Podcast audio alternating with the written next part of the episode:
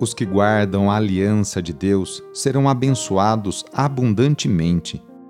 Nesta oração, busquemos mais uma vez a face do Senhor e a força para viver em sintonia com seus planos a nosso respeito.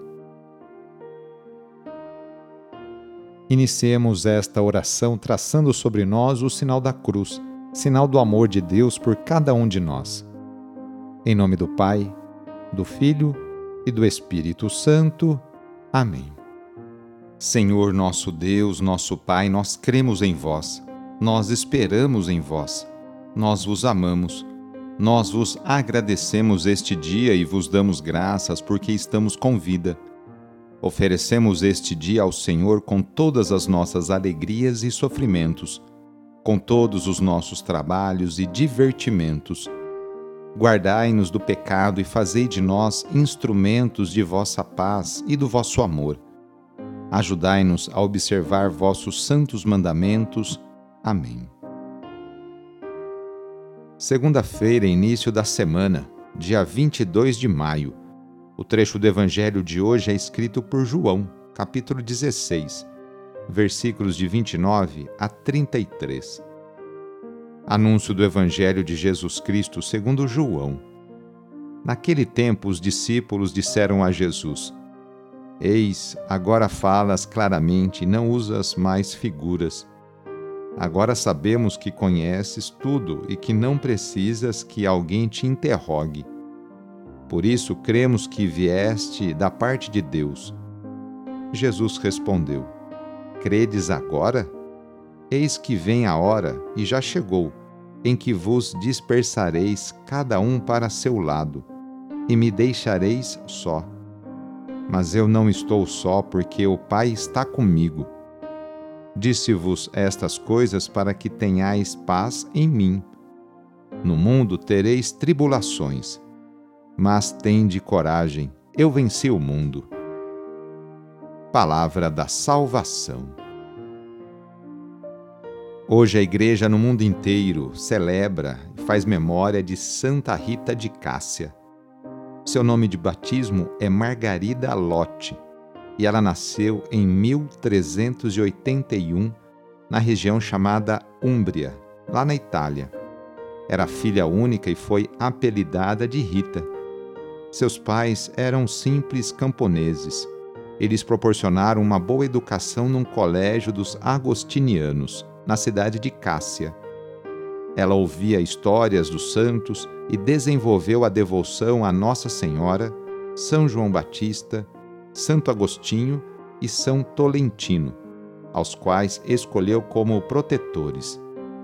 Criança, manifestou vocação religiosa, mas obedecendo aos pais, casou-se em 1385 seu marido, chamado Paolo Ferdinando de Mancino, revelou-se agressivo, violento, alcoólatra e infiel. Mas sua paciência, resignação, caridade e orações acabaram por convertê-lo ao longo do tempo, e de tal forma que a outras mulheres casadas viam se aconselhar com Rita mas os desmandos da vida anterior de Paulo deixaram inimizades sérias e ele foi assassinado. Rita perdoou os culpados, chegando até a abrigá-los em casa, para que não fossem presos. Os dois filhos do casal, porém, tinham desejos de vingança. Rita pediu a Deus que desistissem, mas que, se isto fosse impossível, os levasse antes de matarem alguém. De fato, ambos ficaram gravemente doentes, incuráveis. E neste período ela conseguiu que se convertessem e perdoassem o assassino paterno. Dentro de um ano, ambos faleceram, sem cometer o crime. Viúva, sem filhos, Rita, aos 36 anos, pediu admissão no mosteiro de Santa Maria Madalena de Cássia, das Agostinianas mas foi recusada, pois as religiosas temiam por sua segurança, sendo Rita viúva de um homem assassinado, e assim, talvez, perseguida. Rita rezou aos seus protetores: e afinal as famílias envolvidas na morte de Paolo fizeram as pazes e, enfim, ela conseguiu entrar na vida religiosa. Já muito enferma, ela pediu a Jesus um sinal de que seus filhos estavam no céu. Recebeu então primeiro uma rosa, depois um figo, de sua antiga casa, em pleno e rigoroso inverno. Por fim, faleceu no dia 22 de maio de 1457, aos 76 anos, desaparecendo o estigma na sua testa. Os sinos começaram a repicar sozinhos.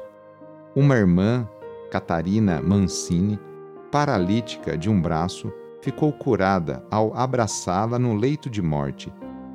Seu corpo passou a exalar um perfume de rosas, que perdura até hoje, na urna em que está depositado, incorrupto, na igreja do mosteiro. Santa Rita de Cássia é invocada como advogada dos impossíveis e protetora das esposas e mães maltratadas pelos maridos. Também é padroeira das cidades de Cássia, lá em Minas Gerais, e de Santa Cruz, no Rio Grande do Norte. Rezemos juntos agora a oração de São Francisco de Assis pedindo a paz e pedindo que eu e você sejamos instrumentos dessa mesma paz. Senhor, fazei-me instrumento de vossa paz. Onde houver ódio, que eu leve o amor. Onde houver ofensa, que eu leve o perdão. Onde houver discórdia, que eu leve a união. Onde houver dúvida, que eu leve a fé. Onde houver erro, que eu leve a verdade. Onde houver desespero, que eu leve a esperança Onde houver tristeza, que eu leve a alegria. Onde houver trevas, que eu leve a luz. Ó Mestre, fazei que eu procure mais consolar que ser consolado, compreender que ser compreendido, amar que ser amado, pois é dando que se recebe, é perdoando que se é perdoado, e é morrendo que se vive para a vida eterna. Amém. A nossa proteção está no nome do Senhor, que fez o céu e a terra. O Senhor esteja convosco, Ele está no meio de nós.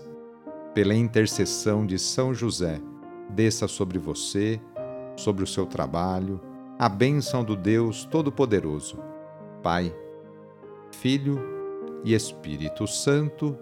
Amém. Foi muito bom rezar com você hoje. Se esta oração está te ajudando, eu fico muito contente.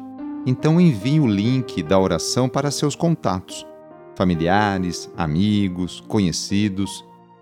Eu sou o padre Edmilson Moraes, salesiano de Dom Bosco, e moro atualmente no Colégio Salesiano Santa Terezinha, em São Paulo. Que Deus continue abençoando você e sua família. Abraço e até mais!